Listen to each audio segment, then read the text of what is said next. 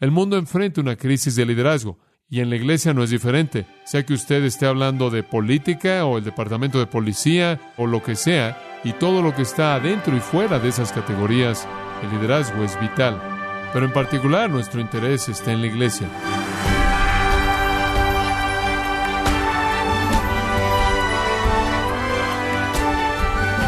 Le saluda su anfitrión Miguel Contreras. Las gracias por acompañarnos en su programa Gracias a vosotros con el pastor John MacArthur. El puritano John Owen dijo, un ministro puede llenar los bancos de la iglesia, pero lo que ese ministro es de rodillas en secreto ante Dios Todopoderoso, eso es y nada más. Y yo le pregunto, estimado oyente, ¿Está su iglesia siguiendo los principios bíblicos para el liderazgo? Hoy le invitamos a que nos acompañe conforme John MacArthur nos ayude a entender los principios prácticos de liderazgo en la serie titulada Por el amor de la iglesia, aquí en gracia a vosotros. Ahora veamos los principios de liderazgo que fluyen de este capítulo 27. Creo que realmente es emocionante. La primera característica de un líder real, comenzando a emerger, un líder es confiable. Él es confiable. A usted le sorprenderá lo que la gente hace si creen en usted, si realmente confían en usted. Padres, realmente les sorprendería lo que sus hijos harían. Aquellos de ustedes que enseñan una clase o guían un estudio bíblico. Aquellos de ustedes que tienen alguna responsabilidad de liderazgo en su negocio o en cualquier otro lugar. Les sorprendería lo que la gente haría si confiaran en ustedes. Dice usted, bueno, ¿qué estás diciendo, John? Estoy diciendo esto. Y voy a traducir la palabra confianza en un concepto para usted. Ellos tienen la confianza de que usted todavía tiene los mejores intereses de ellos en el corazón de usted. La gente que cree que realmente usted está pensando en sus intereses va a confiar en usted y seguirlo. Pablo convenció a un hombre en un día. En segundo lugar, Hechos 27. Segundo principio de liderazgo sale del versículo 4 al 10. Esto es tan fascinante, vea esto. Y haciéndonos a la vela, esto es después de una pequeña visita en Sidón, esta historia se vuelve fascinante conforme avanzamos, y haciéndonos a la vela desde allí, navegamos a Sotavento de Chipre. No voy a tratar con todos los términos náuticos, simplemente queremos entender el punto principal.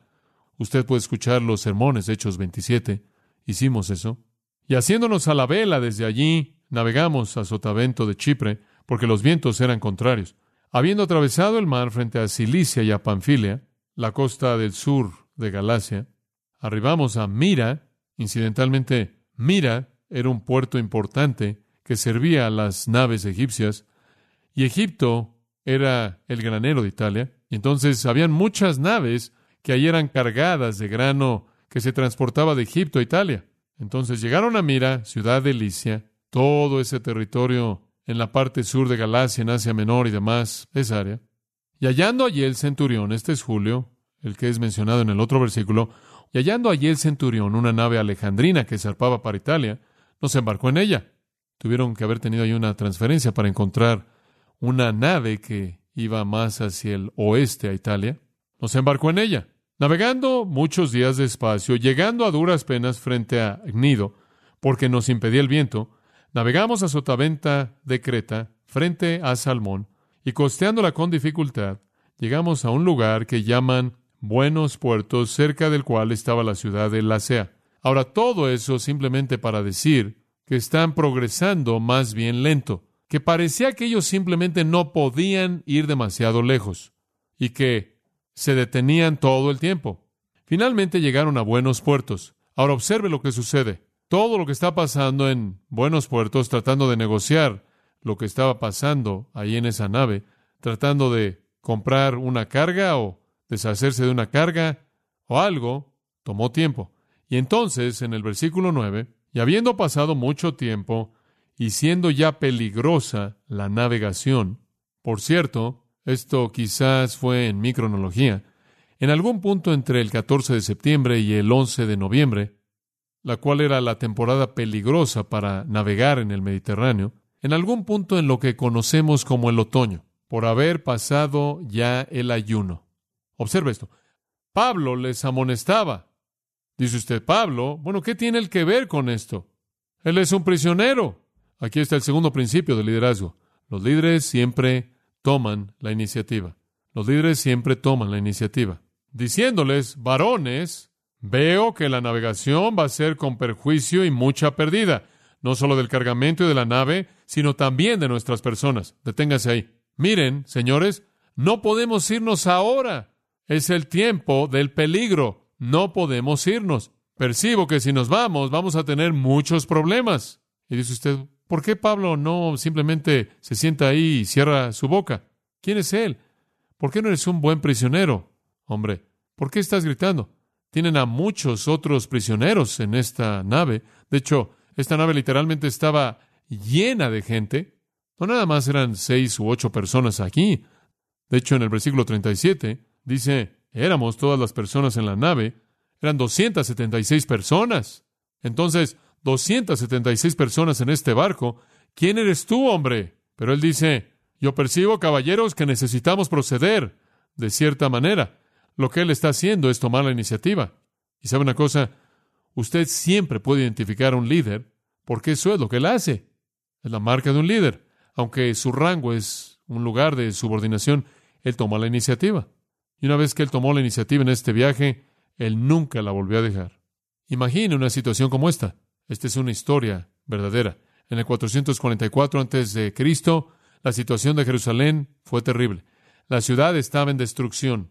Había estado en destrucción y desolada durante más de 150 años. La ciudad amada por Dios, Jerusalén. Los judíos habían regresado de la cautividad por más de 80 años, pero el trabajo de reconstruir el muro, como vimos cuando estudiamos Zacarías, y la ciudad principal realmente nunca se había acabado. Pero hubo un hombre llamado Nemías y Nemías tomó la iniciativa. Nemías estaba por ahí todavía en Babilonia y él se dijo un día a sí mismo, tengo que ir ahí y hacer algo por eso. Tomó la iniciativa. Ahora permítame darle cinco principios de tomar la iniciativa. ¿Cómo lo hace usted? Principio número uno, vamos a usar Nemías.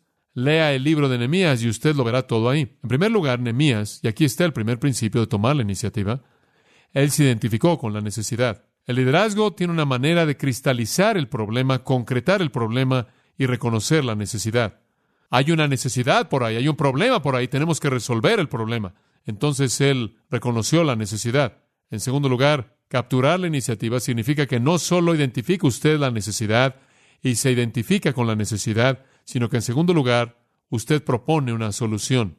Y Nehemías hizo un plan y fue con el rey y lo propuso. Lo tercero que un líder hace al tomar la iniciativa es que él toma acción. Eso es lo que Nehemías hizo. Él recibió la aprobación y se fue a hacer lo que quería hacer, reconstruir esa ciudad. Él se identificó con la necesidad, propuso una solución, tomó acción. Número cuatro, él delegó responsabilidad.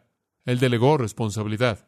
Él preparó a familias, él dijo familias, vayan allá, familias aquí, construyan este muro, ustedes son parte de esto, familia, tú construye este muro. Él le delegó a familias la construcción de toda parte del muro. Él delegó autoridad. Y en quinto lugar, tomar la iniciativa involucra, finalmente, trabajar junto a la gente. Y en 5.16 dice, yo también estuve en el trabajo del muro y no adquirí tierra. No estuve por todos lados haciendo crecer mi propia cuenta de banco. No estuve por todos lados comprando tierra. Yo tomé mi herramienta y mi espada y yo construí con la gente. Ahora observe esto. Tomar la iniciativa significa esto. Usted ve una necesidad, usted personaliza esa necesidad y siente la ansiedad de esa necesidad. Usted desarrolla una solución, toma una acción, usted delega responsabilidad y usted se mueve junto a la gente que está terminando eso. Eso es lo que realmente es un líder, alguien que toma la iniciativa. Usted ve una necesidad, quizás es en la iglesia, quizás es en su hogar, quizás es en un grupo de estudio bíblico. Quizás es en su trabajo. No lo sé, donde sea. Ejercer liderazgo significa tomar la iniciativa por resolver el problema. Y Nehemías es un ejemplo perfecto. Ahora, él enfrentó oposición increíble. En Nehemías capítulo 4 nos habla de la oposición. Lo ridiculizan, conspiran en contra de él, tratan de desanimarlo. Hubo una cantidad increíble de avaricia que había ahí. Hubo engaño y tramaron tratando de detenerlo, pero una vez que él tomó la iniciativa, él nunca cedió. Y la Biblia dice, en 52 días, Él construyó el muro entero. Algo que los israelitas no podían hacer en 80 años sin él. 52 días. Él es un líder. Un líder es respetado porque confían en él, en primer lugar. En segundo lugar, un líder toma la iniciativa. ¿Sabe usted lo que necesito ver en la iglesia? Lo que oro a Dios es que veamos en la iglesia menos críticos y más iniciadores. ¿Se da cuenta? Es fácil sentarse y decir, bueno, esto no va bien por aquí. Bueno, así no debe ser. Todos podemos jugar ese juego, pero lo que necesitamos es gente que diga, miren, hay una necesidad, voy a identificarme con esa necesidad, voy a proponer una solución, voy a salir, delegar responsabilidad y voy a trabajar en esto hasta que esté bien. Tercera cosa, me gusta esto. Versículo 9 de nuevo.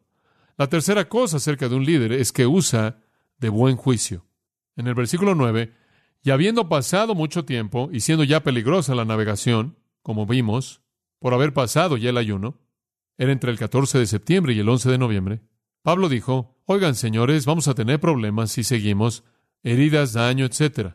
Ahora un líder normalmente no juega apuestas en las cosas esenciales. Él es cuidadoso. Él puede tomar un riesgo calculado, pero no va a jugar a las apuestas de manera pura. Él no confía en la suerte. Él no dice, bueno, vamos, hombres, y esperemos lo mejor. Un líder usa de buen juicio. Me atrevería a decir que este es el temor más grande, la tensión más grande en el ministerio para mí. No es que de pronto voy a perder mi voz y no voy a poder predicar.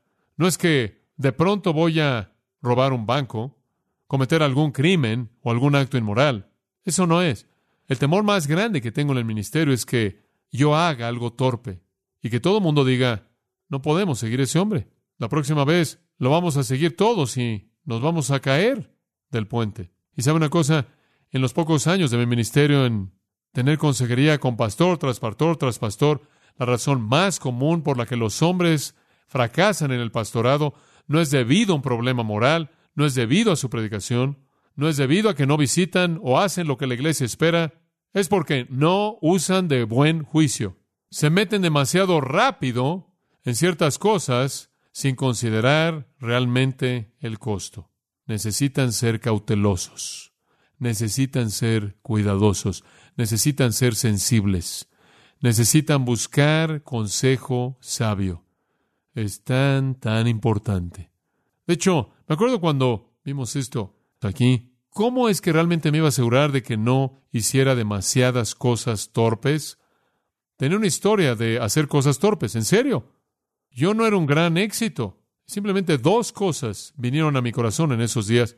Una fue, hay sabiduría en mucho consejo. En la primera junta que jamás tuve con los ancianos de Grace Church, determiné que jamás iba a tomar una decisión grande, punto, por mí mismo. Y los arrastré en la primera. Dije, oigan, hombres, si morimos, morimos juntos. Yo no voy a salir ahí solo. Oh, eso es lo primero. Y la Biblia simplemente está cargada de textos acerca del hecho que buscamos consejo sabio. Proverbios, muchos, muchos textos. Y lo segundo fue esto. Determiné que nunca iniciaría algo que no pensara que ya había sido iniciado por el Espíritu Santo, de tal manera que en la dirección en la que me estuviera moviendo, el Espíritu de Dios ya estaba ahí y yo estaba seguro, porque, como usted se imaginará, he visto a tantos hombres en el ministerio proponiendo y pensando en grandes planes, inventan estas grandes ideas. Hombre, tienen un programa fabuloso, tengo que hacer esto, tengo que hacer aquello y vamos a hacer eso. Pasan semanas y meses en este programa y lo organizan todo. Organizan a 25 personas y se va por la coladera y la gente dice, ¿sabes una cosa? Este hombre desperdició todo su tiempo haciendo estas cosas que nunca funcionaron. Estaba leyendo Hechos capítulo 6 y hombre, me impactó. Dice en Hechos capítulo 6 un pequeño argumento en la primera iglesia y el argumento fue porque las viudas griegas, esto es las viudas que no eran de Jerusalén, no estaban recibiendo tanto alimento como las viudas de Jerusalén. Había una pequeña preferencia y entonces dijeron, oigan apóstoles, no estamos recibiendo lo que nos toca del alimento. Los apóstoles dijeron, muy bien, escojan entre ustedes hombres llenos del Espíritu Santo, diáconos, y desígnenlos sobre ello. Esa es la primera afirmación en el Nuevo Testamento acerca de la organización de la iglesia. ¿Quiere oír usted lo que es interesante? La iglesia únicamente se organizó para acomodar un ministerio que ya estaba llevándose a cabo. ¿Escuchó eso? El ministerio a las viudas fue espontáneo. Y cuando la iglesia nació, comenzaron a compartir y comenzaron a ministrar. Y no fue sino hasta que enfrentaron una dificultad que la iglesia entró y ayudó a organizarla. Y determiné que hay dos cosas. Número uno, hazlo con otras personas para que lo hagan juntos. Y número dos, nunca lo hagas hasta que creas que Dios ya ha comenzado a hacerlo. Usted tiene que usar algo de sabiduría, algo de juicio sano en el liderazgo. Y pienso en otra cosa. La gente siempre me dice, bueno, John, si vas a una iglesia a pastorear y vas a un estudio bíblico, una clase o algún tipo de ministerio, y simplemente no hacen las cosas como deben hacerse, ¿qué vas a hacer? ¿Acaso no entras ahí y lo volteas y lo tomas del cuello y, y usted sabe? No. Siempre digo, simplemente métete ahí y con mucho amor y gentileza comienza a enseñar los pasajes de las Escrituras que se relacionan con el asunto hasta que Dios comienza a operar en los corazones. Y deja que Dios lo cambie a través de la palabra. Use de buen juicio. Como líder, a usted no se le permite cometer demasiados errores sin que se derribe la confianza. Entonces, un líder es alguien en quien se puede confiar, un líder toma la iniciativa y un líder usa de buen juicio. En cuarto lugar, Pablo usó de buen juicio aquí. Creo que ni siquiera tengo que explicar eso, eso es obvio. Pero entremos un poco más en la narrativa. Versículo 11. Pero el centurión daba más crédito al piloto, literalmente en el griego el piloto, y al patrón o capitán de la nave, dos personas diferentes quizás, que a lo que Pablo decía. Hmm, bueno, eso parece estar bien, digo, usted también lo haría, ¿no es cierto? Bueno, usted tampoco le creería al piloto ni al capitán de la nave, antes de que usted le creyera algún hombre que está allá abajo, quien es un prisionero, y que está gritando allá a la cubierta, oiga, no creo que debemos ir. Ah, cállate, hombre, no sabes de qué estás hablando. Está muy avanzado el año. Entonces el centurión, ¿qué sabe él? Él dice, vamos. Y siendo incómodo el puerto para invernar, en otras palabras, no era un lugar tan cómodo para pasar el invierno. La mayoría acordó zarpar también de allí. ¿En base a qué se tomó la decisión? El gobierno de la mayoría. Una manera mala en muchos casos. Y entonces acordaron zarpar también de allí, por si pudiesen arribar a Fenice, puerto de Creta que mira al nordeste y sudeste, e invernar allí. Y soplando una brisa del sur, hombre, se veía tan bien, pareciéndoles que ya tenían lo que deseaban, levaron anclas e iban costeando Creta. Todo era maravilloso. El viento del sur simplemente iba soplando de manera tan hermosa. Como puede ver, no era el viento del sur lo que temían, era el viento del norte. Y mientras el viento del sur soplaba, todo era maravilloso. Pero no mucho después dio contra la nave un viento huracanado llamado Euroclidón. Esto no fue lo que ellos habían planeado. Esto es exactamente lo que Pablo esperaba. Como puede ver, él sabía, él fue sabio, él usó de juicio cuidadoso. Y siendo arrebatada la nave, y no pudiendo poner pro al viento, nos abandonamos a él y nos dejamos llevar.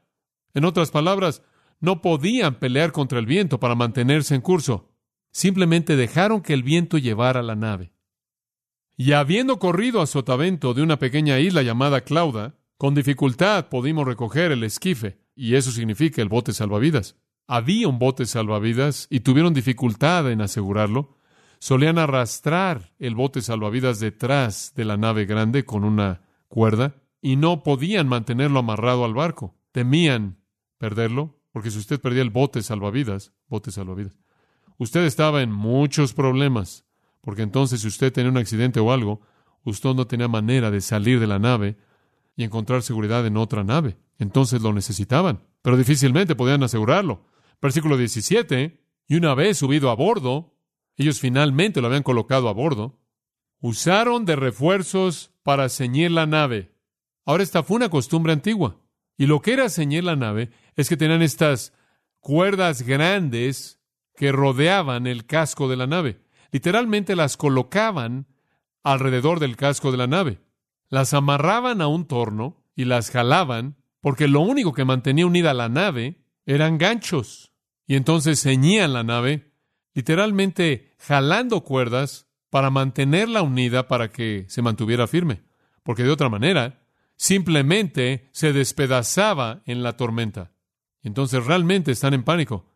¿Subieron el bote salvavidas? ¿Ciñeron la nave? Y teniendo temor de dar en la Sirte. Y la Sirte, incidentalmente, es la tumba de las naves en la costa del norte de África. Y el viento del norte vendría y arrojaba esa nave al arrecife o a la Sirte y simplemente despedazaba esa nave. Y ahí, a lo largo de la historia, han habido restos de naves en esa área, porque eso es exactamente lo que sucede cuando esos vientos tempestuosos del norte comienzan a soplar. La nave no puede mantener su curso y es aventada a la Sirte, y ahí es destruida, y los hombres se ahogan. Entonces, con este gran temor, arriaron las velas, esto es, bajaron sus instrumentos y quedaron a la deriva. Pero siendo combatidos por una furiosa tempestad, al siguiente día empezaron a lijar. Y al tercer día, con nuestras propias manos, dice Lucas, arrojamos los aparejos de la nave, todas las cosas que necesitaban para guiar la nave. Y no apareciendo ni sol ni estrellas por muchos días, y acosados por una tempestad no pequeña, ya habíamos perdido toda esperanza de salvarnos.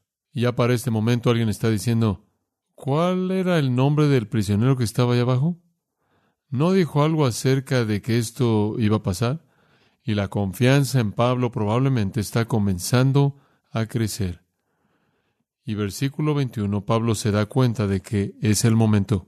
Entonces Pablo, como hacía ya mucho que no comíamos, puesto en pie en medio de ellos, ahora de pronto ya no hay prisionero alguno, y ya no hay soldado alguno, y ya no hay marinero alguno. Hay un grupo de hombres desesperados en una nave peleando por vivir. Y Pablo se aparece y dice, Habría sido, por cierto, conveniente, oh varones, haberme oído, no de ustedes ese tipo de personas, los corebacks el lunes por la mañana, y no zarpar de Creta, tan solo para recibir este perjuicio y pérdida, les dije, y él refuerza su credibilidad. Y me gusta esto. Pero ahora os exhorto a tener buen ánimo, pues no habrá ninguna pérdida de vida entre vosotros, sino solamente de la nave. Siempre me ha gustado eso. Nadie se ahogará, únicamente perderemos la nave. Sí, todos simplemente vamos a flotar ahí alrededor del Mediterráneo. Bueno, ¿cómo sabes eso, Pablo? Porque esta noche ha estado conmigo el ángel del Dios de quien soy y a quien sirvo, diciendo, Pablo, no temas, es necesario que comparezcas ante César, y aquí Dios te ha concedido todos los que navegan contigo. ¿No es eso maravilloso? Él dice, oigan, todo mundo, cálmense, todo va a estar bien porque Dios ha hablado. ¿Sabe usted lo que esas queridas personas necesitaban en ese momento? Ellos necesitaban simplemente lo que Pablo hizo. Es el cuarto principio de liderazgo. Él habló con autoridad. Él habló con autoridad. Usted sabe. De nuevo, dice usted, ¿cómo es que él puede ser tan valiente? Número uno, él conocía su tema. Y número dos, él lo creyó. ¿Y sabe una cosa? Eso es lo que usted tiene que tener en el púlpito. Eso es lo que usted tiene que tener cuando enseña la Biblia. Autoridad. En Mateo capítulo 7, versículo 29 dijeron de Jesús, habla como quien tiene que. Autoridad. Y hombre, eso era nuevo. Él conoció su tema y lo creyó. Y Pablo dice, yo conozco mi tema, Dios me dijo, y digo, esto realmente va a pasar. Y él podía hablar con autoridad. La gente está buscando una autoridad. ¿Sabía usted eso? ¿Qué cree usted que se habría hecho si Pablo se hubiera puesto de pie y hubiera dicho, señores, yo, eh, yo, yo creo que quizás sobrevivamos. ¿Se da cuenta? Eso no ayudaría. Escuche, si usted tiene la verdad, háblela con autoridad. ¿No es cierto? No hay nada de qué avergonzarse. Hablará con autoridad cuando usted conoce la verdad y la cree. Un líder debe hablar con autoridad. Y si usted va a hablar con autoridad, más vale de que se asegure que su autoridad es Dios, ¿verdad? Pablo habló con autoridad. Oh, eso es tan bueno. Jesús dijo, Toda potestad o autoridad me ha sido dada. Y después Él nos la transmitió. Grandioso. Pablo habló con confianza. Pablo habló con convicción. En base a la palabra de Dios en esa noche para Él. Llamados, si usted es un líder, entonces hable con autoridad. No tiene que estarle dando la vuelta al asunto o estar apenándose y estarle dando la vuelta y estar evadiendo el hablar la palabra de Dios, la verdad de Dios, háblela. ¿Sabe una cosa? Sorprendente. Usted tiene mucha gente en una discusión, por ejemplo, acerca del tema del cáncer. Uno es un mecánico, uno es un predicador, una es un ama de casa y uno es un cirujano. Todo el mundo dudará lo que los primeros tres digan y van a creer todo lo que el cirujano diga, porque él habla como quien tiene autoridad. La gente confía en aquellos que creen que tienen autoridad. Eso es parte del liderazgo. Y eso no es ser grosero con otros e imponerse sobre otros. Es ejercer un tipo de autoridad suave que depende del conocimiento de la verdad. Y en su ocupación, si sabe que es lo correcto, permanezca fiel a eso. Eso es liderazgo. Pablo le dice a Timoteo en 1 Timoteo 4:11, le dice, escucha, estas cosas, me encanta esto, esto manda y enseña. Digo, ¿tenemos las diez sugerencias o los diez mandamientos? ¿Alguna vez oye usted a Dios diciendo, me gustaría compartir algo con ustedes? Tengo un pensamiento, podría valer la pena que lo consideren. Así dice Jehová. Si es verdad en la Biblia y usted lo cree, háblelo con autoridad. Eso es liderazgo.